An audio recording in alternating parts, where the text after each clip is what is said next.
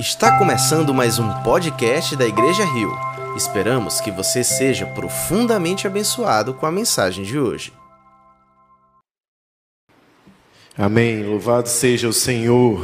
Que bênção. Quero convidá-los a mais um tempo de oração, a estarem na presença do Pai, que Ele possa fazer descansar o nosso coração, repousar todo o nosso sentimento na Sua soberana vontade. Amém. Obrigado, Jesus. Obrigado por essa noite tão especial. Obrigado pelo privilégio que temos de poder te adorar, bendizer o teu santo nome, dizer que tu és Deus, tu és Senhor, tu és poderoso, tu és majestoso. Dizer que tu és Senhor sobre todas as coisas, sobre as nossas vidas, sobre o tempo, sobre as circunstâncias. E Deus, nessa hora te pedimos que tu Sejas propício a mim, que sou um pecador, indigno, Senhor, de estar aqui, incapaz de estar aqui. Mas que se tu quiseres, Senhor, tua palavra será comunicada e produzirá o fruto que tu desejares, Senhor. Que tu venha iluminar nosso entendimento com a luz incorruptível do teu divino conhecimento, trazendo temor aos nossos corações e profundidade na relação contigo, Senhor. Nos abençoa. Santo Espírito nos visita através da tua palavra. E somente tu és capaz de nos convencer acerca do pecado, da justiça e do juízo. Por isso confiamos em ti, na tua direção e na tua vontade nessa noite, em nome de Jesus. Amém, amém. Boa noite, família Rio. Graça, paz e misericórdias do Senhor estejam de maneira abundante sobre cada vida aqui nesse lugar, cada um que está conectado, que está assistindo o nosso culto. E de fato, é, adoramos o Senhor nesse tempo. E é tão bom estar aqui às quartas-feiras, sabendo que todo aquele que está aqui vem com um desejo intenso, profundo de adorar o Senhor, de conhecê-lo, de saber a respeito da sua vontade. E a gente tem vivendo, estamos vivendo tempos bem difíceis. E eu confesso e começo a abrir o coração com vocês, confesso que foi bem difícil para mim estar aqui hoje. Embora nós, como pastores, como aqueles que são escolhidos e têm o privilégio de trazer a palavra aqui, a gente recebe uma escala com antecedência, a gente ora, a gente se dedica, mas hoje foi um dia bastante difícil para mim, sobretudo nas primeiras horas. Ontem, apesar dos, das circunstâncias, dos momentos em que a gente vivenciou lá no dia da família, eu também senti alguma dificuldade com alguns contextos e algumas histórias que vêm permeando, que vêm alcançando o coração. E eu confesso que hoje eu acordei daquela forma um pouco que quebrantado e é uma bênção quando estamos quebrantados diante do Senhor e nas mãos dele. Eu aprendi há não muito tempo atrás que não tem problema que estejamos quebrantados. Nós, como vasos, não tem problema nenhum que nos encontremos quebrantados. Quebrantado sim ou quebrado nas mãos do oleiro, porque é certo que Ele vai nos refazer e Ele quer nos refazer da maneira como Ele quer. Então, nessa hora, apesar de ter acordado um pouco quebrantado com as circunstâncias, eu me sinto um vaso refeito nas mãos do Senhor. E me alegro com isso, porque eu sei também que existem existe pessoas que chegaram aqui nesse lugar quebrado ou quebrantado. E o texto tem falado muito ao meu coração ao longo dessa semana um encontro, uma circunstância, um cenário se apresentou através das Escrituras e tem falado muito fortemente ao meu coração.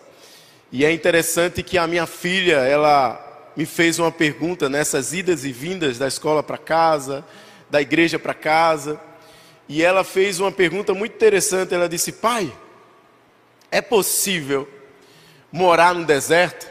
Aquelas perguntas difíceis. Essa não foi tão difícil, não. Essa foi uma das mais fáceis que ela fez.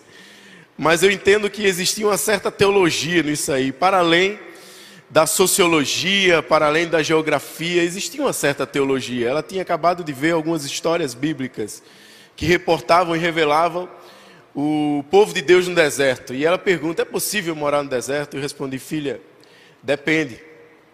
Depende. Se Deus morar com você, sim, mas o desejo dele, sempre, perene e permanente, é te levar para a terra prometida.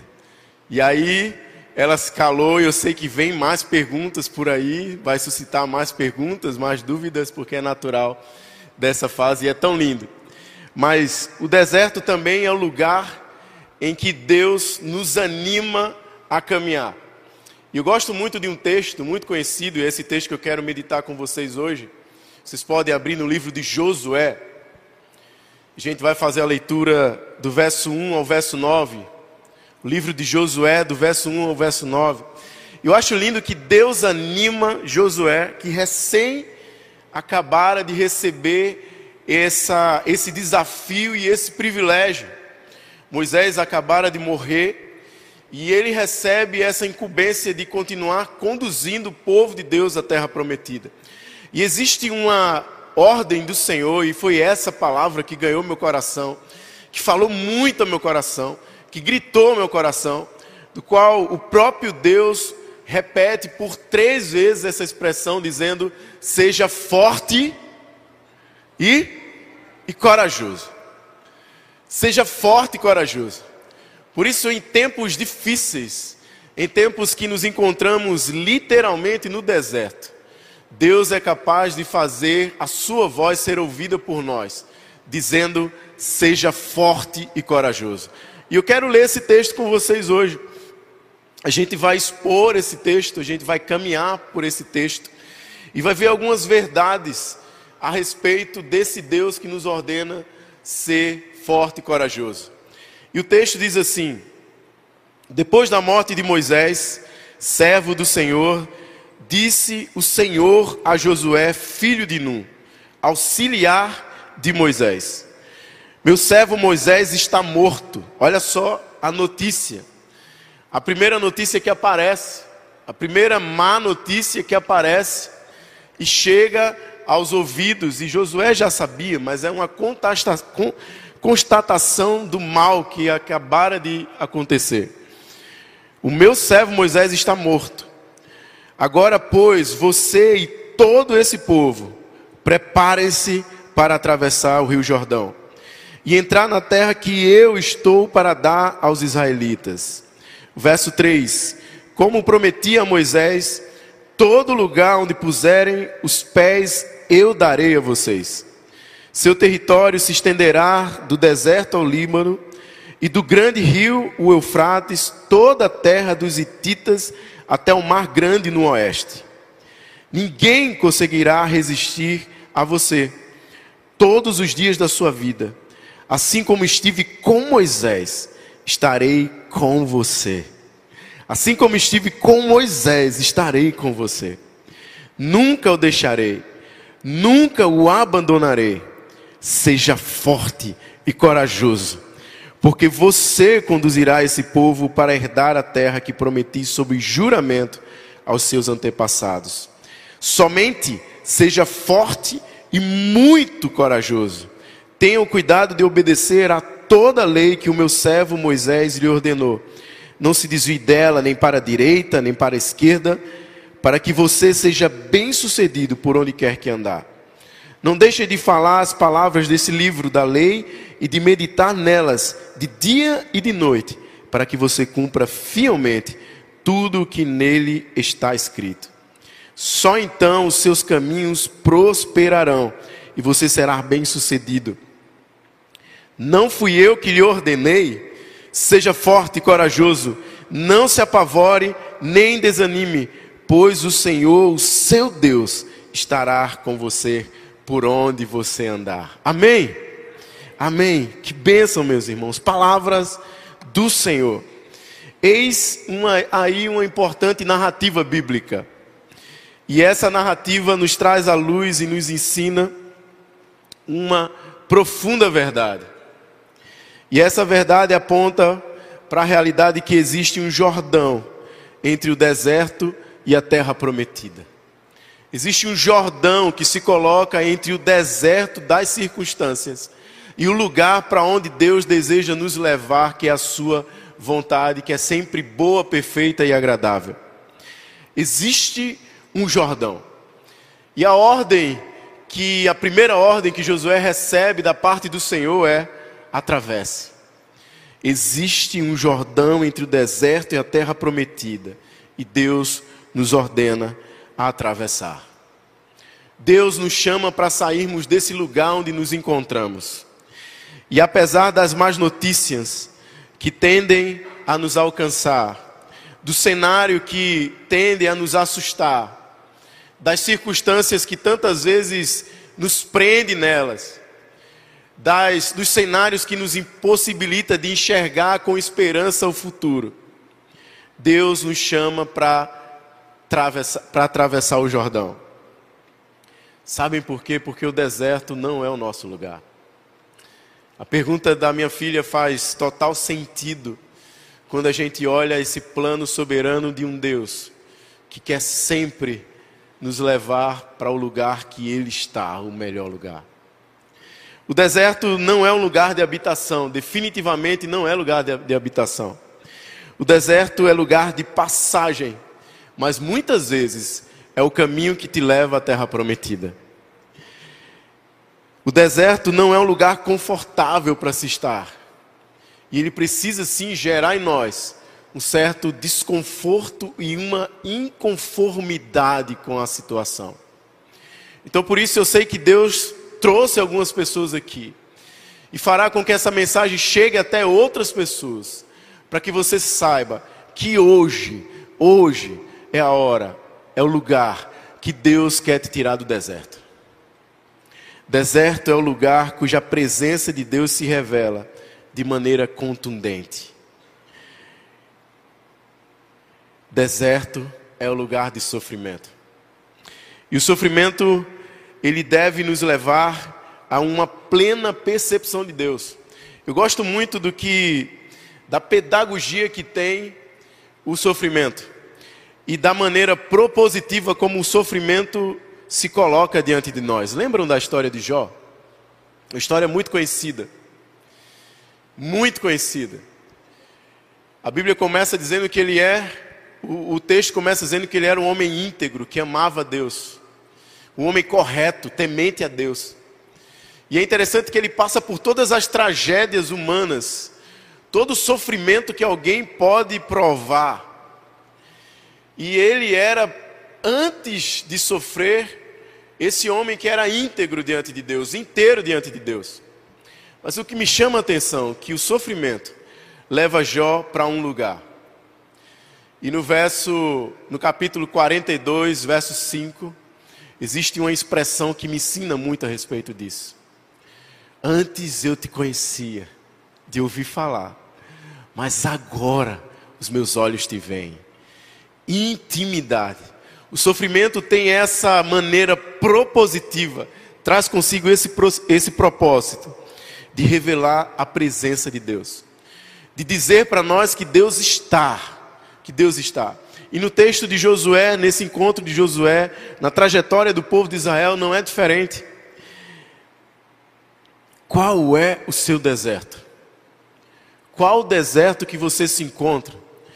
Qual o deserto que você se encontrou hoje de manhã e está agora também?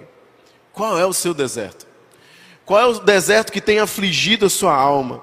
Qual o deserto que tem gerado angústia no seu coração? Essa semana eu tive a oportunidade de atender uma pessoa lá em aldeia.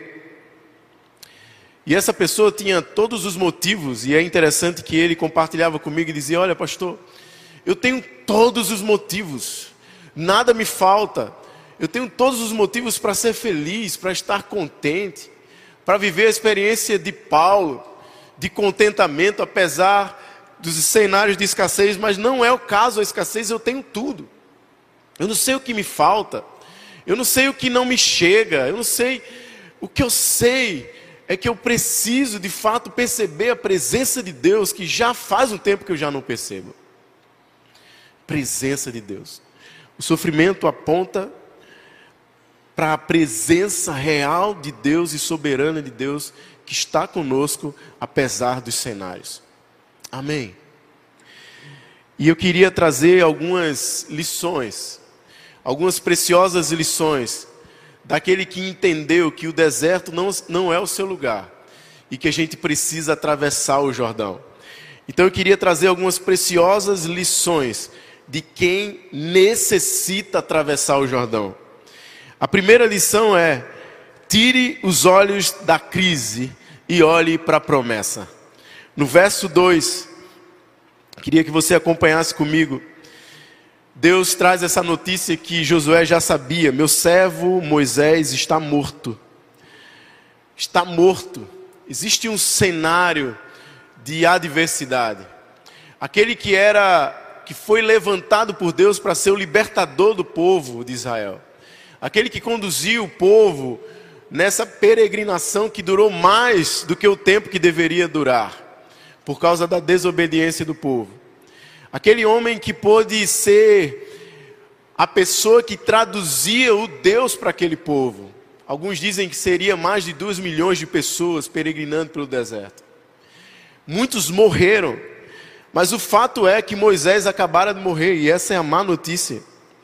Mas não fica por aí. Porque o Senhor diz a, a Josué: preparem-se para atravessar o Rio Jordão e entrar na terra que eu estou para dar aos israelitas. Promessa do Senhor. Tire os olhos da crise e olhe para a promessa do Senhor, para o que Ele te prometeu. Os cenários não podem reprimir as promessas, mas são as promessas capazes de modificar os cenários. Eu vou repetir: os cenários não são capazes, não, não é capaz de parar as promessas, de reprimir as promessas, mas são as promessas que levam a que os cenários sejam modificados. Hebreus 10, 23 fala sobre isso e diz: apeguemos-nos com firmeza. Olha só, essa expressão no original é a decisão genuína e permanente, voluntária, de, de pegar aquilo, de segurar aquilo, como se fosse a, a, a oportunidade única de vida que você tem. É, é aquela realidade de alguém que está sendo afogado e lança uma corda da boia para que ele segure. Então o autor ele diz: apeguemos-nos com firmeza à esperança que professamos. Apeguemos-nos com firmeza à esperança que professamos, a promessa. Pois aquele que prometeu é fiel para cumprir. Aquele que prometeu é fiel para cumprir. Que isso seja a âncora da nossa alma, a âncora da nossa fé. Em primeiro lugar, tire os olhos da crise e olhe para a promessa. Essa é a decisão de todo aquele que precisa atravessar o Jordão. Segundo lugar, esteja atento as instruções de quem te prometeu. Porque quem te prometeu faz toda a diferença. E o que ele te prometeu e as instruções que ele vai te dar faz toda a diferença. Eu gostava muito de um esporte que eu pratiquei, eu acho que há, deixa eu ver aqui, há quase 10 anos atrás. Há mais de 10 anos atrás. 10 anos eu estou casado com a Dani. Eu fazia isso quando eu era solteiro. E chamava corrida de orientação. É algo que surgiu, e quem é militar sabe, é algo que surgiu no exército, no militarismo. E é interessante que essa corrida tem uma dinâmica. Você precisa alcançar todos os pontos que estão mapeados, mas você tem o seu lugar de largada, você larga e você tem nas mãos um mapa e uma bússola. E você precisa se orientar a respeito do próximo ponto, até que você alcance aquele ponto você precisa ser orientado e parte para o outro ponto. E ganha a competição, ganha a corrida, termina a corrida quem cumpre todos os pontos, quem chega em todos os pontos no menor tempo. E é muito interessante porque ninguém consegue correr sem bússola. Ninguém corre por intuição. Ninguém corre por sorte. Você precisa da bússola nas mãos. E o que me chama a atenção é que Deus, no verso 3 e 4, orienta Josué acerca do que ele precisa fazer. Ele diz: Olha, Vocês vão atravessar o Jordão e entrar na terra que eu estou dando, e como prometi a Moisés, verso 3, todo lugar onde puserem os seus pés darei a vocês. E o verso 4 ele diz: O seu território se estenderá do deserto ao Líbano e do grande rio Eufrates até toda a terra dos Hititas, até o mar grande no oeste. As orientações do Senhor a respeito do caminho, a geografia da promessa. Josué tinha nas mãos a bússola, que era a orientação de Deus acerca de onde ele precisava andar. E eu acho muito interessante porque existem pessoas que dizem que têm comunhão com Deus, que dependem de Deus, que confiam em Deus, mas vivem suas vidas como se não tivesse a bússola da sua vontade os orientando. Vivem as suas vidas como se a presença de Deus, e o pastor Thomas falou isso domingo passado, fosse apenas um step do qual você usa quando o pneu estoura e não o volante que precisa conduzir a sua vida. As orientações do Senhor, desse que te criou, são necessárias para que você possa cruzar o Jordão da sua existência. O Jordão da sua existência. Esteja atento às instruções. Terceiro lugar, esteja certo, e essa é uma preciosa lição. Esteja certo de quem te prometeu. Quem foi que te prometeu? O verso 5, ele vai dizer: Ninguém conseguirá resistir a você todos os dias da sua vida assim como estive com Moisés, estarei com você. No começo da caminhada de Moisés, Deus se apresenta como o grande eu sou. E o que me chama a atenção é que Deus apresenta Moisés no fim da vida dele como meu servo. Me chama a atenção que no início desse trecho, desse, desse texto que a gente acabou de ler, ele não chama Josué de meu servo. Josué é o servo de Moisés, mas ainda não é o servo de Deus. A gente se torna servo de Deus quando a gente cumpre os seus propósitos debaixo da sua soberana vontade. Amém. Então ele diz: O meu servo Moisés é morto. Então, esteja certo da presença, esteja certo de quem te prometeu. Assim como eu estive, assim como eu fui com meu servo Moisés, serei contigo. Essa é uma bênção preciosa. E o contrário disso é uma tragédia. O contrário disso é uma tragédia. Alguém um dia já falou que a, a maior consequência do pecado é o distanciamento de Deus é quando nos distanciamos de Deus por causa do nosso pecado. Essa é a mais terrível das consequências. Embora cada pecado possua a sua consequência, mas a mais terrível das consequências é quando, por causa do nosso pecado, nos afastamos de Deus. Lembra da história do filho pródigo?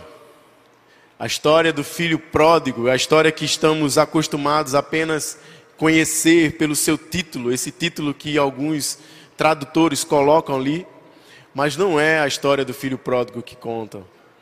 Não é a história apenas do filho pródigo que conta o texto. É a história do pai amoroso, do pai de amor, dos dois filhos que estão perdidos, tanto que se vai quanto que fica. Tanto pródigo gastador, se você não sabe ainda, eu quero te ensinar nessa noite que pródigo é gastador, não é perdido. O filho que gasta tudo que tinha, gasta o que é do seu pai e vai embora e fica tão perdido, mas tão perdido e tão miserável. E esse filho, eu me vejo muitas vezes nele. E esse filho é também você, porque às vezes na nossa caminhada o que fazemos é apenas gastar o que temos, nos gastar e gastar o que é do pai. E tão perdido que se encontra, e tão desprovido daquilo que possuía, não lhe resta outro lugar que não seja a casa do pai. E sabe o que trouxe de volta aquele filho? Não foi o estado somente de miserabilidade que ele se encontrava, mas foi o endereço do amor que estava na casa do pai. O endereço do amor, a presença de Deus. Então, da maneira que a presença de Deus é essa graça e esse profundo presente, a ausência dele é essa tragédia que o homem pode experimentar. Eu gosto muito da frase que John Wesley diz quando ele está começando o ministério dele. E ele diz: Deus, ele ora a Deus e diz: Deus, me dá cem homens que temam, que não temam nada mais além do pecado e que não amem a ninguém mais além de ti, que vamos fazer, como diz na, na tradição pentecostal, vamos fazer um rebuliço onde passarmos. Colocar o mundo de cabeça para baixo com a mensagem do Evangelho. Interessante que a, a ausência de Deus marcou a vida de Saul. Lá em 1 Samuel, verso 28, capítulo 15, quando ele se depara com os inimigos e ele percebe que a presença de Deus o havia deixado.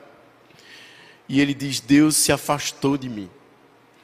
Mas também a presença de Deus foi muito importante para Isaac e Jacó, porque significou segurança em um contexto hostil. Foi importante para José porque garantiu o sucesso da, do seu trabalho. Foi importante para Moisés e agora Josué porque não era suficiente que fossem enviados com autoridade para fazer o trabalho de Deus, mas era necessário que Deus estivesse com ele. À medida que se aprofunda essa experiência da presença de Deus, também se aproxima o significado e o propósito que ele tem para as nossas vidas. A história de José aponta para isso. A história de José fala sobre isso lá no capítulo 45 de Gênesis, o que chama muita atenção é que quando ele revela aos seus irmãos a sua identidade, ele também traz uma palavra que aponta para a presença de Deus e para o propósito de Deus.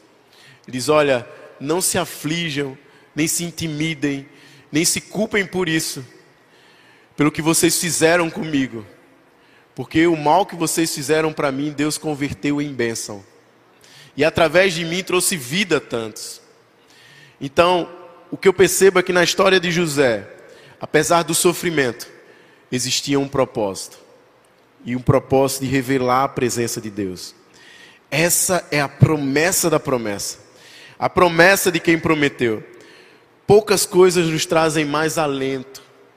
Poucas coisas nos trazem mais segurança nessa vida.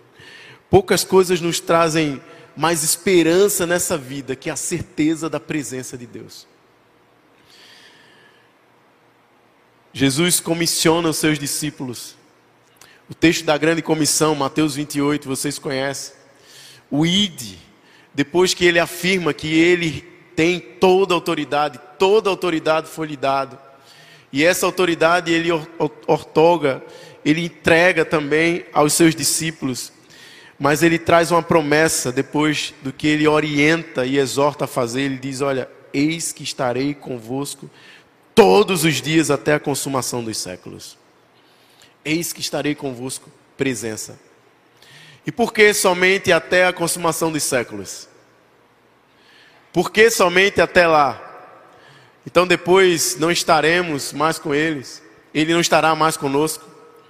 É porque a partir daí estaremos com ele na eternidade. Estaremos com ele na eternidade. Quarto lugar, para quem deseja atravessar o Jordão, esteja disposto a cultivar o ânimo. Seja forte e corajoso, essa expressão que aparece. Seja forte e corajoso. Verso 6 e verso 9.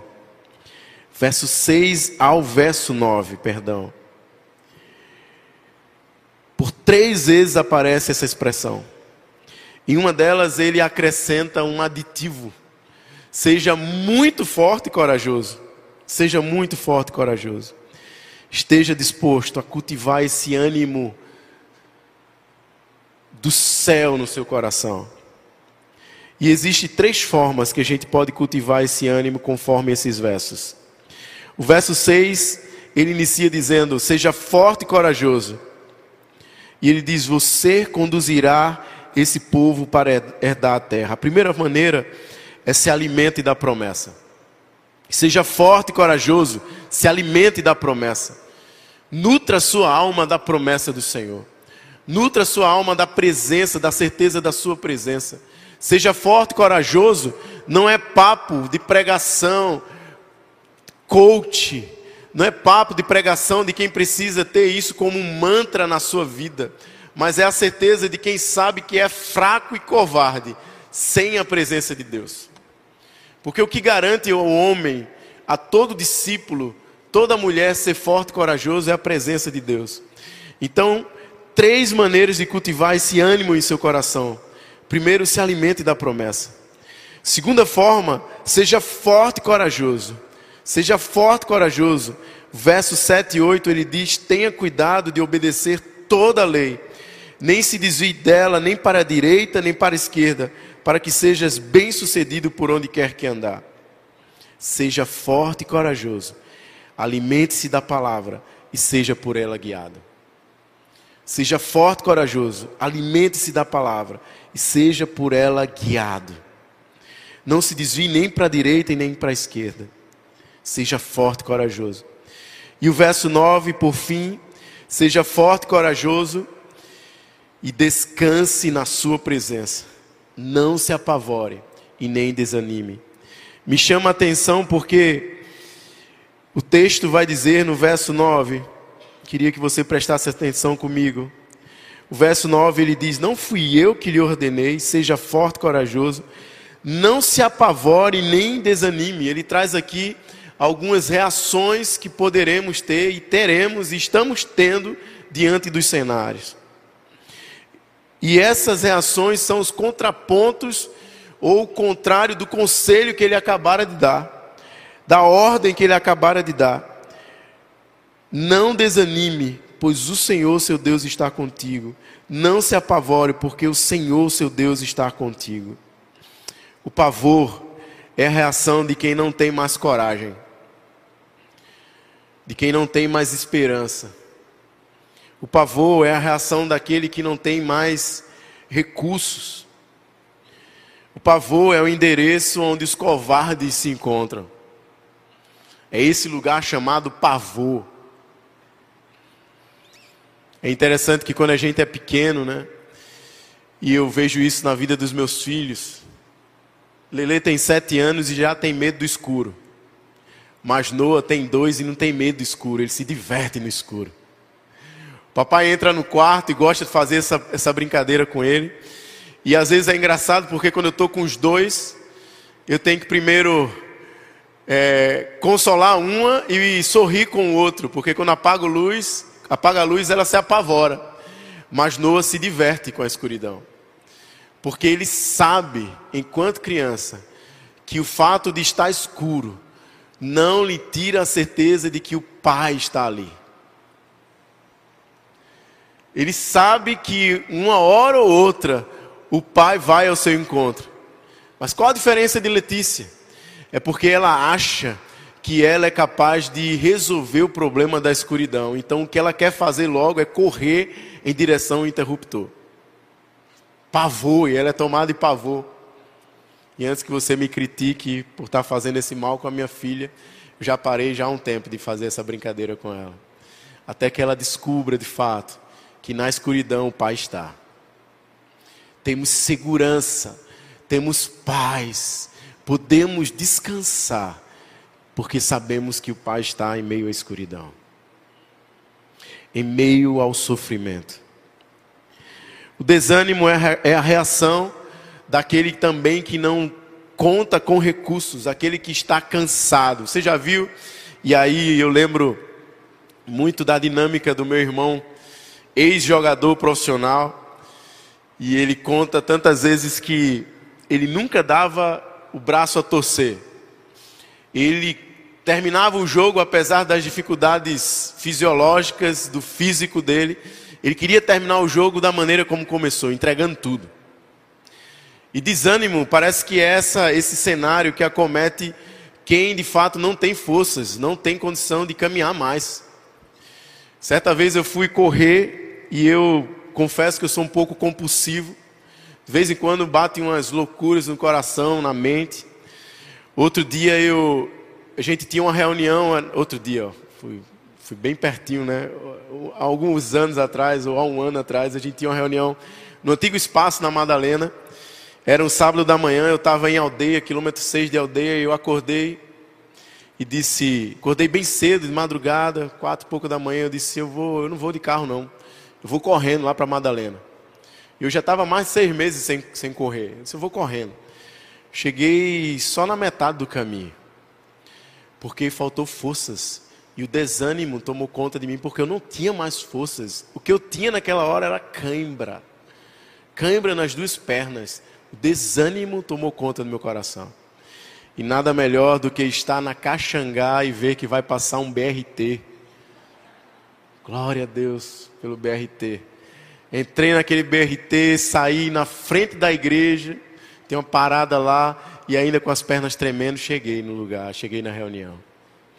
Mas desânimo. E Deus fala para que nós sejamos fortes e corajosos.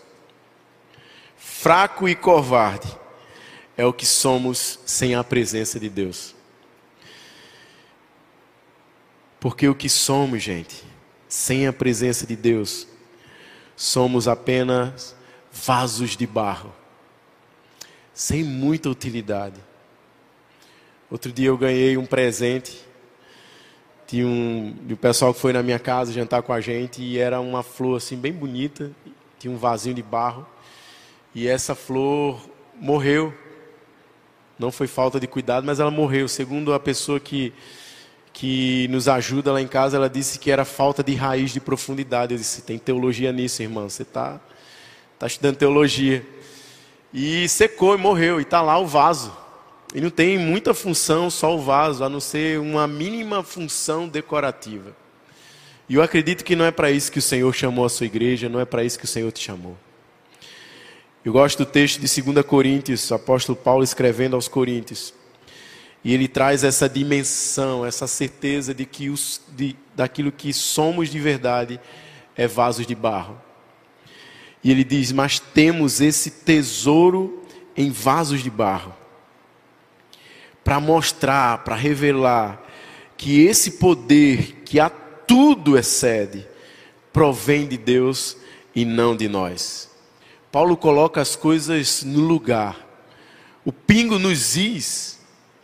Ele fala a respeito de quem somos e, de, e daquilo que podemos ser se Deus está em nós e a Sua presença nos acompanha. Para revelar que o poder que tu, a tudo excede provém de Deus e não de nós. E esse texto falou muito ao meu coração, na continuidade, quando ele diz: de todos os lados, nós somos pressionados, mas não desanimados. Enquanto vasos de barro pressionados, enquanto vasos de barros sofremos, mas não desanimamos, porque somos vasos cheios da presença do Senhor. A certeza da Sua presença. Ficamos perplexos que foi talvez a maneira como eu acordei hoje. Perplexo com tanto sofrimento, com tanta má notícia. Gente que chega e fala: Olha, diante desse cenário e desse diagnóstico, tem um diagnóstico ainda pior. E o que nos resta não é outra coisa senão chorar diante do cenário, perplexidade diante do sofrimento. E o texto diz: perplexos, vasos de barro, mas não desesperados.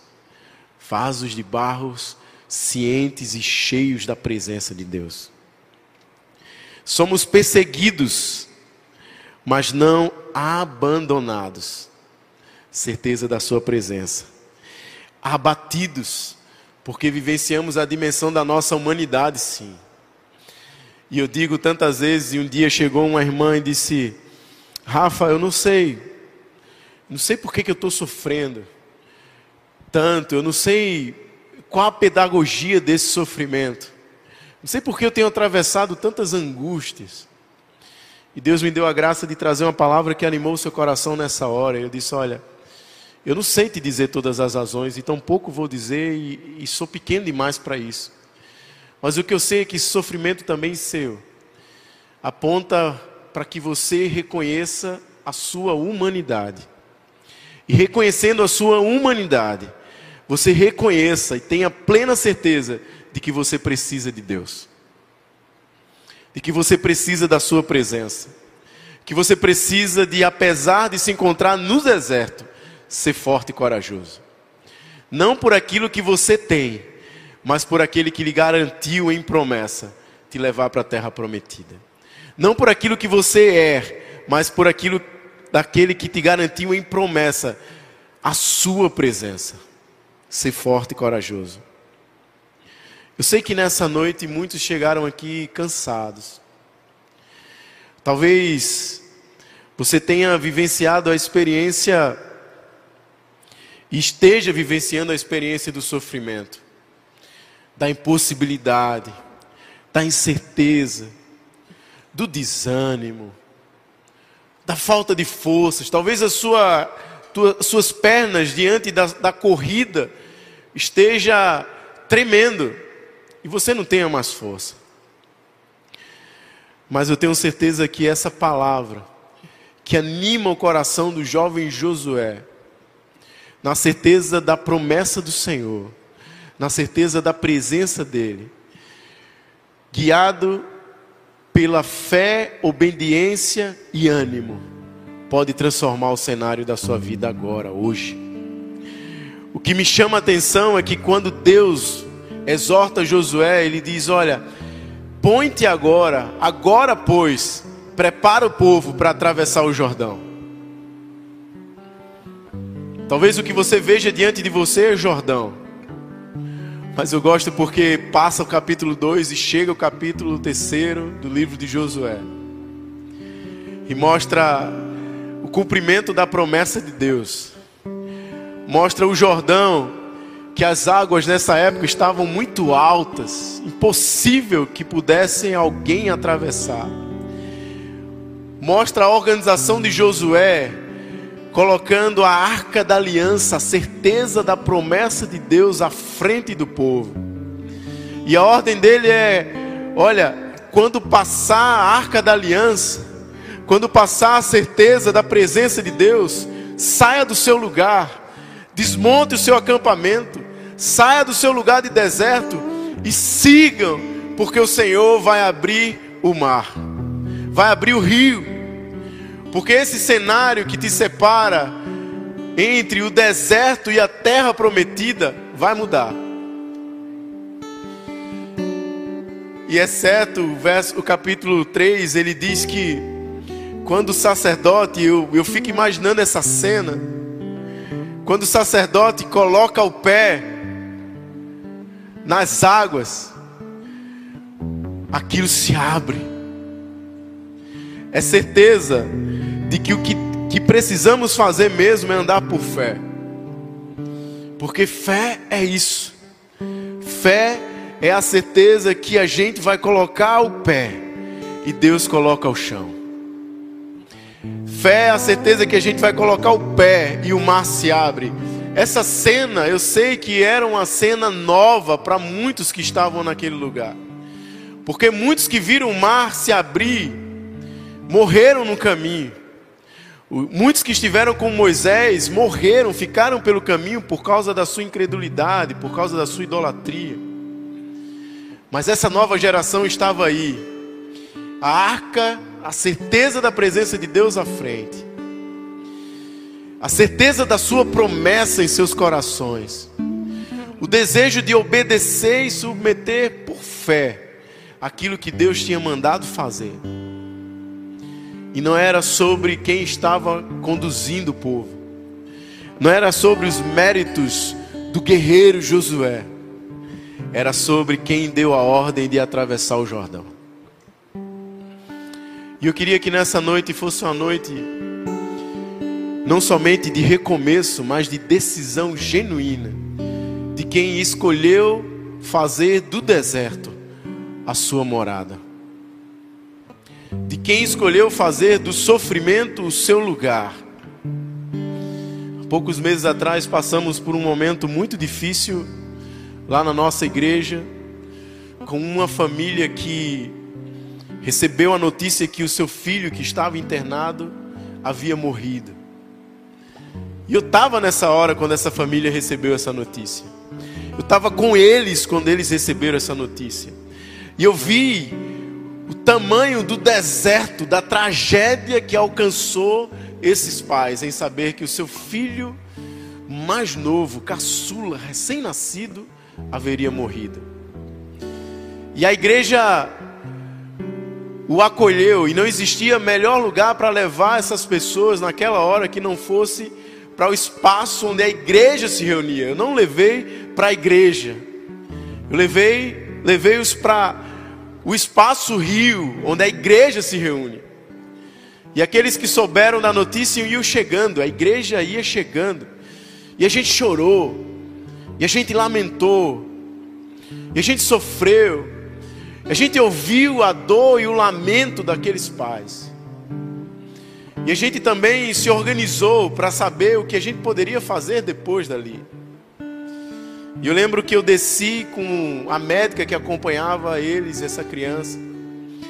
E no caminho, essa médica recebe a boa notícia.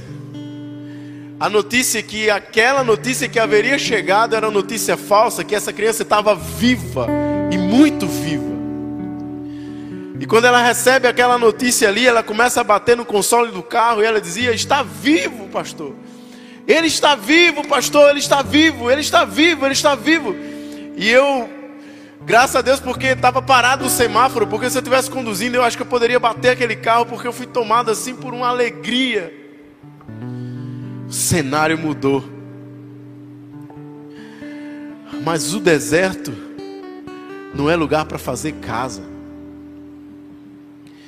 E eu pude ouvir e respeito o sentimento dessa mãe que diz: Eu não consigo mais voltar à igreja. Porque lá foi os momentos que eu chorei a dor de ter perdido meu filho. Deserto. Mas aquele lugar não foi somente o lugar que se montou uma cabana, mas foi o lugar em que Deus disse: passe o Jordão. Passe o Jordão. Deixe o lugar de sofrimento passe o Jordão, desfrute das promessas, desfrute dessa terra que mana leite e mel, esse lugar que eu preparei para você, esse lugar que eu vou me revelar a você, esse lugar que a minha presença estará estabelecida no meio de vocês. Passe o Jordão. Que essa seja uma noite em que você possa de fato decidir que a voz do Senhor se torne tão viva, audível e real na sua vida. Que não lhe reste nenhuma outra opção que não seja levantar-se e passar o Jordão. Porque o que depende dele, ele já fez. Mas você precisa fazer o que depende de você. Coloca o pé, irmão. Coloca o pé, irmã. Coloca o pé que o mar vai se abrir. Coloca o pé que o Jordão vai se abrir. Olha lá a aliança do Senhor. A arca da aliança já está em movimento. Olha lá, é hora de desfazer as tendas do sofrimento. É hora de desmontar o acampamento que te prende a esse lugar, do qual você resolveu fazer casa, mas é hostil demais para se morar. Quero te convidar nessa hora a se colocar de pé. Não somente se colocar de pé, mas se colocar na presença do Senhor. Ele está aqui. Ele é fiel para cumprir aquilo que prometeu. Lembra das promessas do Senhor. E não existe promessa mais real e mais transformadora que não seja a certeza da Sua presença.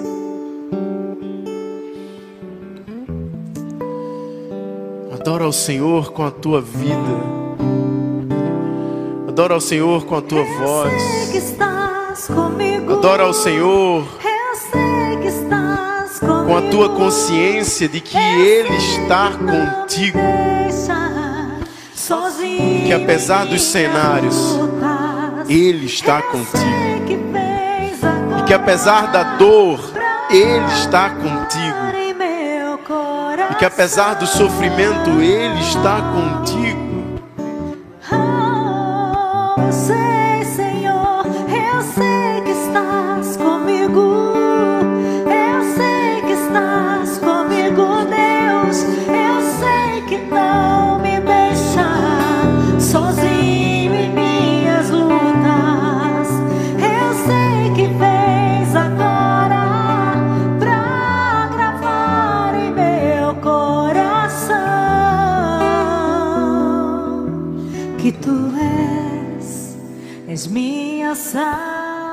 Josué é o nome hebraico que aponta para Jesus. O Senhor salva. O Senhor é o Salvador. O Senhor é o libertador. Obrigado, Jesus, porque confiamos na tua presença. Obrigado porque somos alvo da tua graça que foi derramada sobre nós. Porque não existe lugar tão longe que o teu amor não seja capaz de nos encontrar. E não existe lugar tão profundo que os teus braços de graça e amor e misericórdia não seja capaz de nos tirar desse lugar. Que essa noite possamos ser honestos diante da tua presença. Na certeza de que somos fracos e covardes. Não temos força para dar o próximo passo. Não temos forças para continuar caminhando. Não temos coragem de encarar o quarto escuro da nossa alma mas que nessa noite seja uma noite que possamos ouvir e temos a plena consciência de que tu nos anima por causa da tua presença a sermos fortes e corajosos. Que nessa noite saiam desse lugar todo aquele que possa ouvir a tua voz sair em marcha caminhando cheios de coragem, não por aquilo que são, mas por aquilo que se tornaram em Ti, que és a nossa salvação. Obrigado, Senhor. Fica conosco nessa noite. Nos refaz e refaz aqueles que se sentem quebrados. Quebrados sim, porém nas mãos do oleiro Quebrados sim, porém refeitos. Quebrados sim, porém cientes que entre o deserto e a terra prometida existe um Jordão para atravessar e nós faremos isso na tua presença e sob a tua ordem, Senhor. Obrigado, Senhor. E que o amor de Deus, o nosso Pai, esse que decidiu nos amar eternamente, esse que nos criou, nos formou e nos conhece por inteiro. Que a graça revelada no seu Filho Jesus, esse que decide nos salvar eternamente, nosso Salvador, o nosso Senhor, e as divinas consolações do Espírito Santo, esse que está em nós, habita em nós, nos convence acerca do pecado, da justiça e do juízo, possa te acompanhar, possa me acompanhar, possa estar conosco nessa jornada, em nome de Jesus. E a igreja do Senhor diz. Amém. Que o Senhor te acompanhe. Se você foi abençoado por essa mensagem, compartilhe com alguém, para que de pessoa em pessoa alcancemos a cidade inteira.